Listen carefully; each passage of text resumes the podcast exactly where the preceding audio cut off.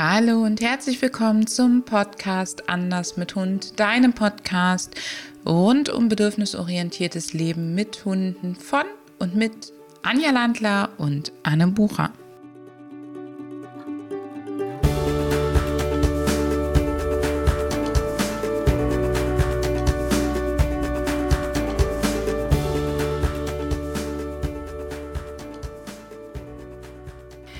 Ein großes Hallo. Wie schön, dass du wieder mithörst. Wir ergänzen in dieser Podcast-Episode das Thema der letzten Male und widmen uns wieder den Hundebegegnungen. Du hast ja schon einen Einblick bekommen, warum Probleme mit Begegnungen entstehen können, wie du in dein Training einsteigst und was du auch selbst für dich in diesen Situationen tun kannst. Anne, wir haben ja etwas für, für unsere Hörer. Was haben wir Schönes? Wir haben für unsere Hörerinnen und Hörerinnen den Begegnungstraining Do-It-Yourself Guide zu dem du dich kostenfrei anmelden kannst. Den verlinken wir dir hier in den Shownotes unter dieser Podcast-Episode auch nochmal. Der ist wirklich kostenfrei. Wir weisen dich zwar hier und da auf Angebote von uns hin, aber darin findest du eine Anleitung, wie du richtige Orte findest und welche Konzepte du auch ganz ohne Trainer oder Trainerin an deiner Seite ergänzend zu deinem Hundetraining mit Trainerin, mit Betreuung eben machen kannst, damit dein Hund und du schöne, gute Lerngelegenheiten im Alltag finden. Ja, und ich kann dir sagen, das sind wirklich sehr wertvolle Inhalte, die wir dir da zur Verfügung stellen. Ja, dann kommen wir zurück zu unserem Thema, oder wir sind ja eigentlich schon mittendrin, Hundebegegnungen. Es wird ja die Hundedichte immer größer. Es gibt immer mehr Hunde, deshalb das heißt, es ist naturgemäß schwer, ähm, Hundebegegnungen zu vermeiden. Also man kann das fast gar nicht verhindern. Außer man wohnt sehr, sehr abgelegen. Ähm, dann könnte man ja für das Training zu den Hundebegegnungen sagen, viel hilft viel. Oder Anne? Ähm, nö. Also erstmal auf deine Frage ein ganz klares Nö. Und dann möchte ich ein kleines Stück zurückgehen. Natürlich kann ich nicht alle Hundebegegnungen vermeiden, aber ich kann die Anzahl schon ein Stück weit regulieren. Also ich kann die Wahrscheinlichkeit für viele Begegnungen, für wenig Begegnungen, für keine Begegnungen erhöhen bzw. verringern. Damit, dass ich gucke, um welche Uhrzeit gehe ich, wo gehe ich, wie gehe ich. Also da kann ich schon eine ganze Menge machen.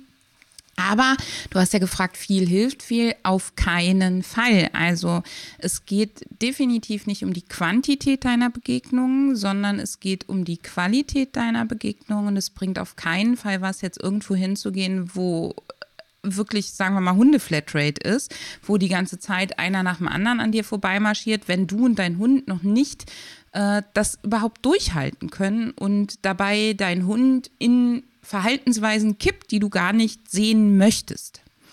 Also wir brauchen qualitätsvolle Lernsituationen.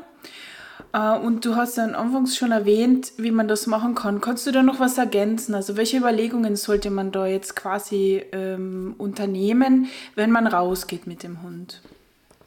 Ich finde es ganz wichtig, dass man sich überlegt, in welcher Verfassung sind wir heute. Also sowohl ich als auch mein Hund, was haben wir heute schon alles erlebt, was haben wir vielleicht heute auch noch vor uns. Also kommt noch irgendwas, kommt die Schwiegermutter zu Besuch, muss ich zum Tierarzt ähm, oder weiß ich nicht was ähm, bin ich vielleicht selber total gestresst, total angespannt? Muss mein Hund nach dem Spaziergang ähm, müde sein im Sinne von entspannt gelassen, weil ich danach vielleicht ein, im Homeoffice eine Konferenz habe oder wie auch immer und sich das ganz bewusst zu machen, wie sieht denn der Rest des Tages aus? Wie sah der Tag bis hierhin aus? Welche äh, Ressourcen brauche ich bei mir und bei meinem Hund noch? Und dann eben zu gucken, okay, mache ich uns es einfach oder mache ich es uns schwer? Und ähm, ja, an der Stelle ein etwas unbeliebter Satz, den wir immer mal wieder sagen. Gassi gehen ist eine Modeerscheinung der 1980er, 90er Jahre. Bis dahin war Gassi gehen überhaupt nicht so üblich.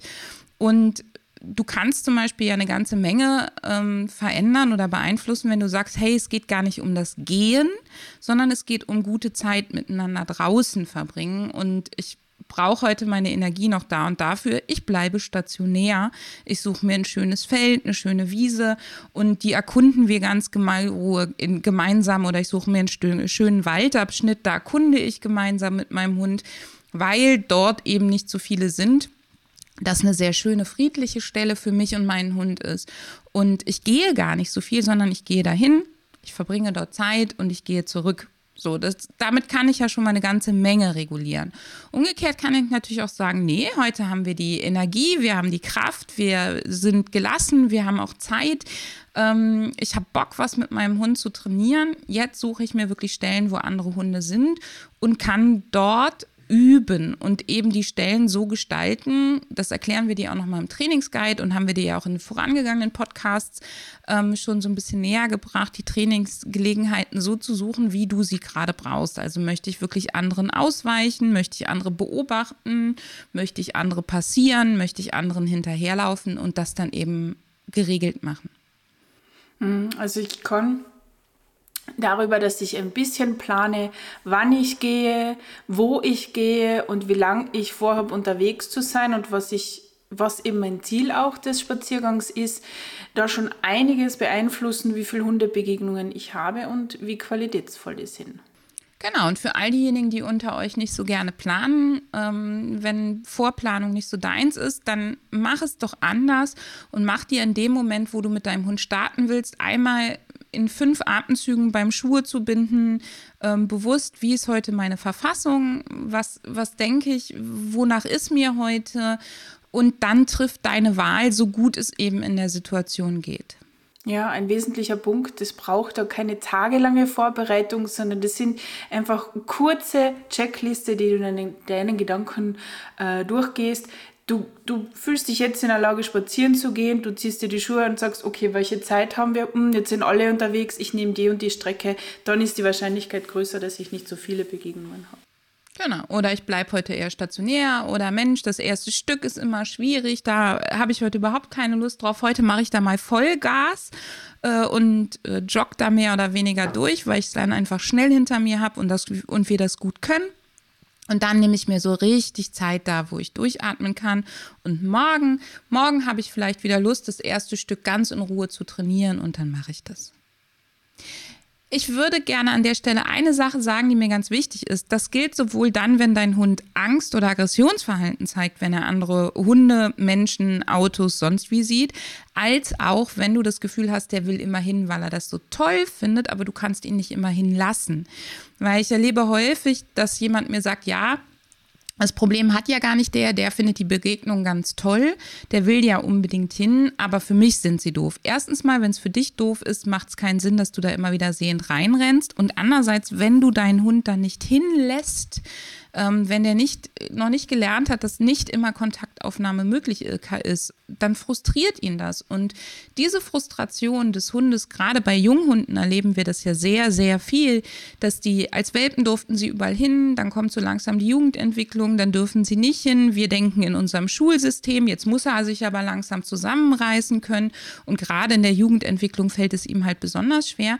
Und aus diesem dann an der strammen Leine vorbeiziehen oder plötzlich nicht mehr hinlassen, ähm, ohne dem Hund neue Strategien beizubringen, ähm, wird häufig dann die Leinenaggression. Das heißt, auch in dem Alter oder gerade in dem Jugendentwicklungsalter, wo sich das so wandelt, ist weniger wirklich mehr. Und in diesem Alter bin ich sogar ein großer Fan davon, diesen Reizen mehr oder weniger komplett aus dem Weg zu gehen. Wenn es jetzt doch mal nicht klappt, also wenn es so gefühlt wirklich in die Hose gegangen ist, ist denn dann alles verloren? Ist das Training bis dahin umsonst gewesen? Nein, definitiv nicht. Wenn du mit deinem Hund regelmäßig ähm, stetig in eine Richtung trainierst und nicht dauernd die Werkzeuge, die Tools, die Methodik wechselst und du merkst, dass ihr eine Tendenz entwickelt, auch dazu gab es schon eine Podcast-Folge von uns, die heißt ähm, Woher du weißt, dass du auf dem richtigen Weg bist, glaube ich. Wir verlinken die dir auch gerne nochmal. Ähm, dann verändert sich die Struktur des Gehirns insofern, dass die mehr Synapsen gebildet werden, dass bestimmte Schaltkreise immer enger miteinander vernetzt werden und der Hund immer schneller und besser auf diese Wege zurückgreifen kann. Und wenn euch jetzt richtig was schief geht, ähm, dann sind ja nicht die vorangegangenen Wege zerstört, sondern es sind neue Synapsen gebildet, die aber noch lange nicht so ausgeprägt sind. Noch lange, diese Wege im Gehirn sind noch lange nicht so ausgetrampelt und noch nicht so gut genutzt. Das heißt, du machst damit gar nichts kaputt. Aber Je häufiger dir das passiert, desto mehr werden diese Wege im Gehirn eben auch ausgetrampelt und dann musst du halt gucken, dass du nicht hinterher zwei Schnellstraßen hast weil dann wird beides gleich gut oder eben gleich schlecht funktionieren.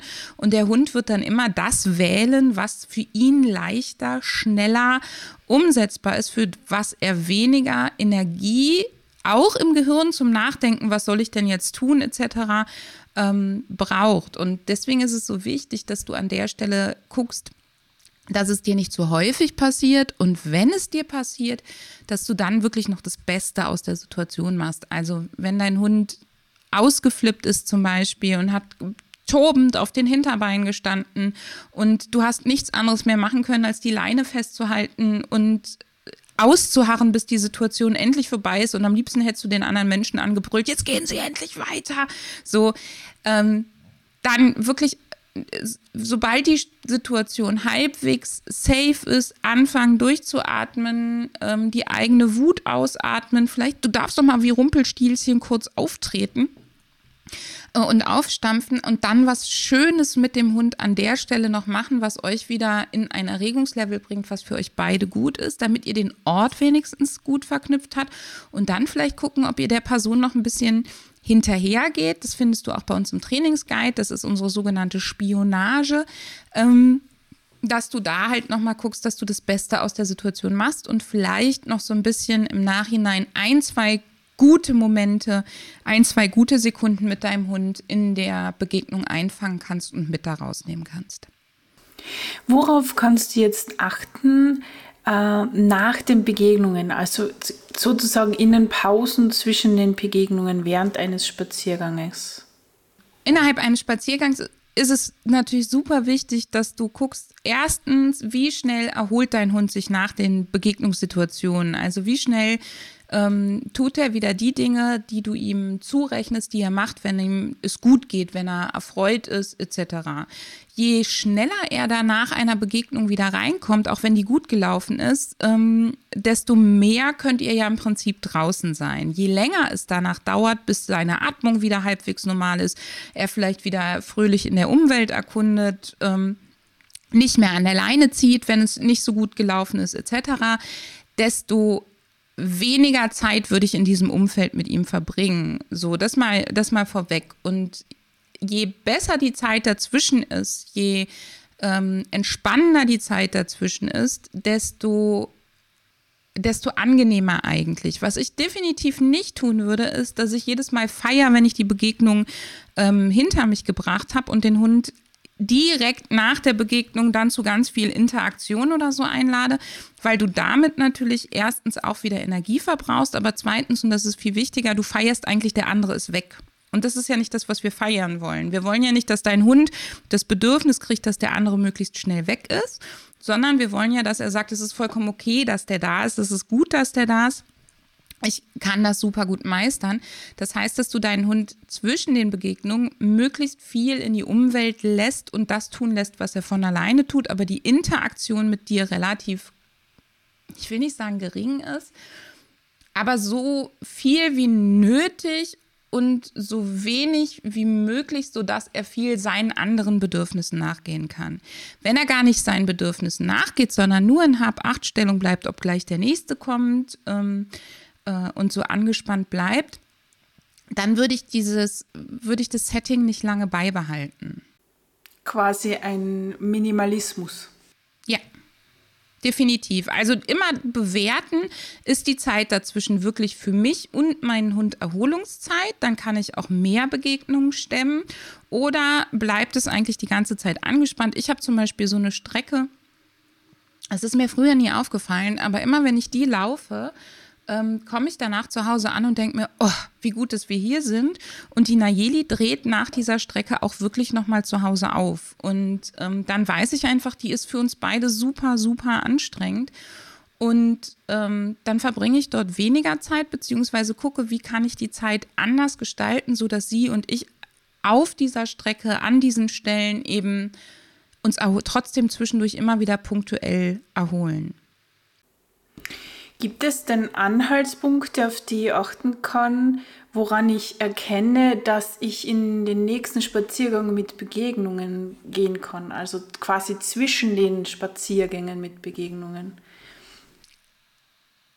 Ich finde es super wichtig, dass du erstmal dir bewusst machst, wie viele gewollte oder ungewollte Begegnungen habe ich denn und dass du dann in dein Begegnungstraining einsteigst wieder, wenn du dazwischen eine Phase hattest, wo dein Hund seine Bedürfnisse befriedigt bekommen hat, wo er sich erholt hat, ähm, wo er ähm, seine Kräfte aufgetankt hat. Also ich würde zum Beispiel nicht mehrfach an einem Tag Begegnungstraining machen und ich würde zum Beispiel auch, wenn ich mich zum Social Walk verabrede, morgens ähm, oder vorher den Hund wirklich nur kurz zum Lösen mit rausnehmen, aber nicht da schon so gehen, dass ich relativ viele Begegnungen habe. Das heißt, ich würde immer darauf achten, dass es dosiert ist. Ich finde nicht, dass es da jetzt so eine goldene Regel gibt, wie viel oder wie oft, sondern dass es ganz wichtig ist, dass wenn ich zum Beispiel mich mit meinem Hund startklar mache, mein Hund nicht stark gestresst ist, ich nicht stark gestresst bin, dass ich Zeit habe, ähm, wenn ich eine Begegnung habe, auch wirklich und sie vielleicht nicht so super läuft, dass ich dann auch drei oder fünf Minuten mehr habe, um den Hund wieder an Ort und Stelle runterzubringen und dass ich würde sagen, mein Hund sollte sich nach den letzten blöden Sachen mehrere Stunden wirklich erholt haben. Er sollte zur Ruhe gekommen sein. Er muss nicht unbedingt tief und fest mehrere Stunden geschlafen haben, sondern Hunde können sich super erholen, auch wenn sie ruhen, wenn sie aus dem Fenster gucken, wenn sie ähm, schöne, gute Dinge machen. Aber dass du darauf achtest, dass es nicht so ein Zack, Zack, Zack hintereinander weg wird. Ähm, ich merke das bei meinen Hunden schon beim Aufbruch aus der Haustür, wie angespannt wir sind und wie es uns geht, so dass ich das da relativ gut dosiere. Wenn es wirklich anstrengend für meine Hunde war, weil wir auf dem Seminar waren, weil ich wirklich ein, eine Trainingswoche hinter mir habe, weil ähm, ich vielleicht ähm, ja, weil wir eine anstrengende Woche hinter uns hatten. Dann mache ich wirklich zwei, drei Tage Pause. Wenn es jetzt gestern zum Beispiel ein Begegnungstraining war und wir haben viel trainiert und es war anstrengend für meine Hunde, dann mache ich vielleicht einen Tag Pause ähm, und gucke, dass es meinen Hunden da wirklich, wirklich gut geht. Und ansonsten würde ich halt wirklich immer abwägen, wie viele Begegnungen habe ich tatsächlich im Alltag, wie laufen die, wie intensiv waren die. Du musst ja auch nicht Begegnungen einzeln zählen, sondern es gibt Begegnungen, die fallen dir leicht. Ja, das sind meistens die, die wir verdrängen. Wir sagen, oh, der flippt bei jedem Hund aus. Und dann sage ich, ja, guck mal, mit dem Hund hat das doch jetzt super geklappt. Und dann sagt mir, ja, aber das ist ja die Lotta vom Nachbarn. Das klappt super. Also die Lotta zählst du dann vielleicht nicht mehr mit. Und andere Hunde zählst du aber mit. Also ich würde mir vielleicht so ein bisschen eine Skala machen und ähm, überlegen, weiß ich nicht, eine einfache Begegnung ist eine Eins, äh, eine Begegnung, wo ich viel interagieren musste, wo ich meinem Hund mehrere Signale geben musste, damit er da durchkommt, ist vielleicht eine Zwei, äh, eine Begegnung, wo ich sogar ähm, Verhalten unterbrechen musste, ist vielleicht eine 3 und dass ich mir dann sage, okay, wenn ich 10 Punkte erreicht habe, dann reicht es für diesen heutigen Tag. Oder bei einem anderen Hund, wenn ich 5 erreicht habe. Also, dass ich mir wirklich eine Skala mache und so machen wir das auch wirklich gerne mit unseren Kundinnen oder Kunden, dass wir mit denen eine Skala ausmachen, wie viel Signale zum Beispiel pro Begegnung die zählen, wie oft kommt ein Verhaltensunterbrecher zum Einsatz und daran uns einen Maßstab erarbeiten für uns und unseren Hund. Und das Coole ist, die Punktzahl bleibt eigentlich die gleiche, aber die Bewertungsskala, wie viele Punkte gibt es denn pro, die ändert sich. Also wenn ich keine Verhaltensunterbrecher mehr brauche und habe zehn Punkte, dann kann ich auf einmal fünf Zweierbegegnungen und vielleicht sind die alten Dreierbegegnungen mittlerweile Zweierbegegnungen. Also ein Schwarz-Weiß-Denken bringt uns in dem Fall nicht weiter. Wir sollten auf jeden Fall die Sache etwas differenzierter betrachten. Jeden Tag mehrmals zu üben ist auch kontraproduktiv, weil der Hund keine Erholzeiten hat. Und den Dingen auch ständig aus dem Weg gehen bringt uns auch nicht weiter. Wir müssen üben. Genau. Also ich würde sagen, zwei, dreimal die Woche solltest du Begegnungen haben, an denen du gut üben kannst. Und dazwischen nimmst du den Alltag so, wie er ist, beziehungsweise so gut, wie du ihn beeinflussen kannst. Und gerade dann, wenn du so lebst, dass du vielen Sachen sehr aus dem Weg gehen kannst, ist es ganz wichtig, dass du dich darin nicht einnistest, sondern dann auch wirklich ein, zwei, dreimal die Woche wieder üben gehst, damit dein Hund Fortschritte macht oder dir eben darüber bewusst bist, dass dein Hund keine Fortschritte machen kann, weil ihr es nicht trainiert und das Problem nicht verschwindet, sondern du ihm dann wirklich ein Leben lang aus dem Weg gehen musst, auch im Urlaub, auch wenn es zum Tierarzt geht, etc. pp. Das heißt, das ist nicht mein Weg. Es macht schon Sinn, manchmal erstmal zu sagen, fürs Management zwei, drei Wochen allen Begegnungen aus dem Weg gehen, erstmal wirklich die, das Handling üben, die Werkzeuge üben, durchatmen, Stress reduzieren, äh, genau hingucken, Lösungen suchen und dann Stück für Stück systematisch wieder einzusteigen. Und wenn man diesen krassen Einschnitt für zwei, drei Wochen macht, ist ja das Tolle, dass das Gehirn schon die, also das Menschengehirn schon die Erfahrung gesammelt hat, ey, wir können der Situation ja doch aus dem Weg gehen. Es ist lästig, es ist aufwendig, ich kann das nicht auf Dauer jeden Tag. Aber wenn ich morgen Begegnungen trainieren gehe, kann ich übermorgen wieder aus dem Weg gehen.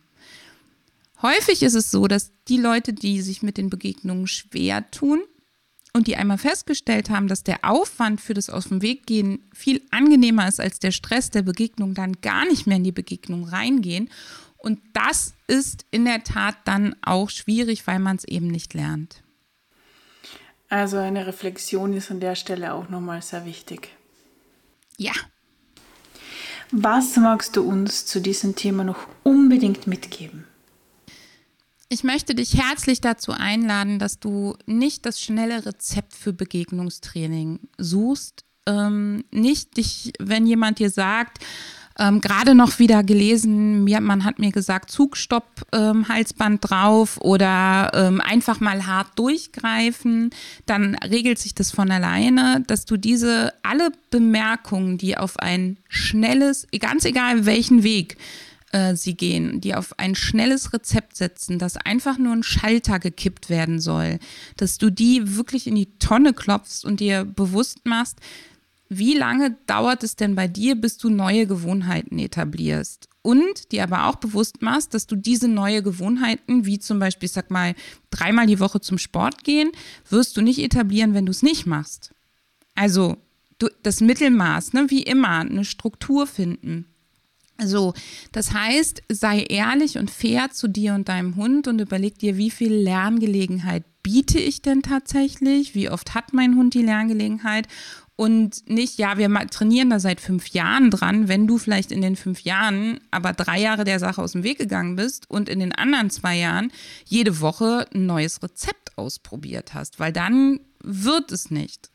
Das heißt, entscheide dich für einen Weg, entscheide dich für einen Weg, der sich für dich stimmig und gut anfühlt. Meine Einladung ist es, auf einen Weg zu setzen, der deinem Hund wirklich eine Strategie beibringt, wo du nicht die ganze Zeit in Hab-Acht-Stellung und korrigierend und regulierend eingreifen musst, sondern der das Ziel hat, dass dein Hund selbstwirksam Kommunikation lernt. Und zwar eine freundliche Kommunikation und auch lernt, diesen ähm, unfreundlichen Sachen aus dem Weg zu gehen und da wirklich dann auch Energie und Zeit zu investieren und dir auch bewusst zu machen, es braucht einen langen Atem. Es braucht Durchhaltevermögen. Der Weg macht aber schon Spaß und mit jedem Schritt, den du gegangen bist, wird es schon leichter. Das heißt, es ist nicht so, dass du jetzt drei Jahre auf einem Stand bist und dann kommt wieder der Schalter, sondern nein, wenn, wenn du den für euch passenden Weg gefunden hast, dann wird dir der Weg Spaß machen, der Weg wird deinem Hund Freude machen und er wird dir, wenn du dich einmal im Monat hinsetzt und reflektierst, aufzeigen, dass es Stück für Stück vorangeht. Vielen Dank, liebe Anne. Wir freuen uns, wenn du dich für unseren äh, Hundebegegnungs-Do-It-Yourself-Guide registrierst und uns in den sozialen Medien folgst. Hör mal wieder rein.